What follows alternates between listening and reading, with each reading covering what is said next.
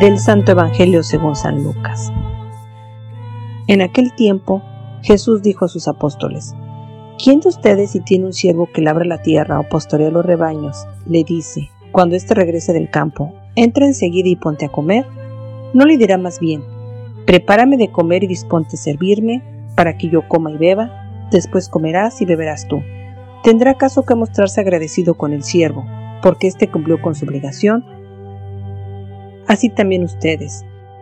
Cuando hayan cumplido todo lo que se les mandó, digan, no somos más que siervos, solo hemos hecho lo que teníamos que hacer.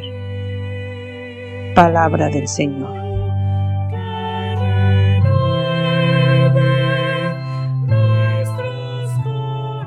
Queridos hermanos, nos encontramos en el martes 32 del tiempo ordinario, tiempo ordinario para meditar sobre la vida de Jesús, sobre lo que hizo, los hechos, dónde se desenvolvió, y hemos escuchado este texto del Evangelio según San Lucas en su capítulo 17, en unos versículos. Estamos viviendo una situación que tal vez cada ser humano pues puede confundirse. ¿Por qué? Porque podemos hacer las cosas para que nos vean los demás. Podemos hacer las cosas para resaltarnos, podemos hacer las cosas para que quedemos bien. Tenemos que dejar bien en claro que cada bautizado tiene que hacer las cosas de Dios sin esperar nada a cambio. Es decir, ser un buen servidor, ser servidor de Dios, ser servidor mío y ser servidor del prójimo.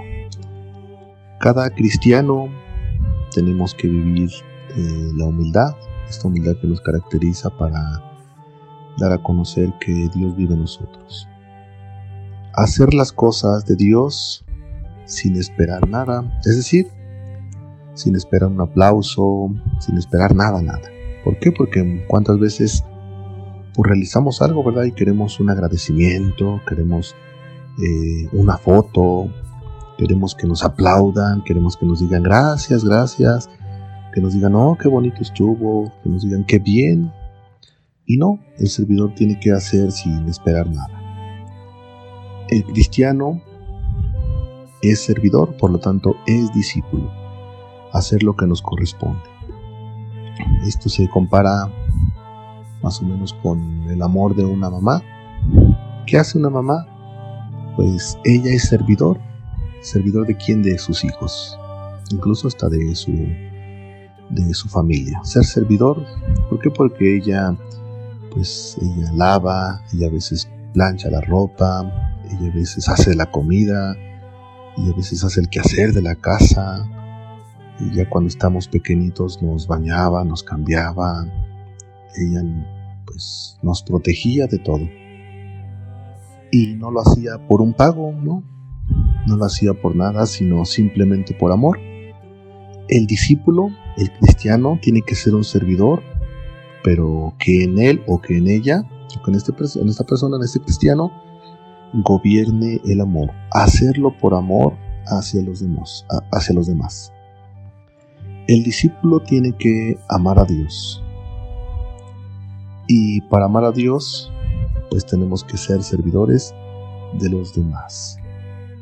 Amar, dice ese dicho, ¿no? Amor con amor se paga. Si nosotros damos con amor, recibiremos cosas con amor otro dicho, tenemos que acumular tesoros en el cielo. ¿Para qué? Pues para ganarnos ese lugar que Dios nos ha prometido. Pues bien, hoy Jesús nos invita a ser servidor, ser servidor de Dios, ser servidor del prójimo y ya si nos queda tiempo, pues ser servidor de nosotros. Pidamos a Dios y a la Virgen María esta gracia, ser, servir donde nos toca, servir en nuestra humildad, servir en nuestra pobreza, servir al que lo necesita, servir al que no tiene. Decimos todos que así sea.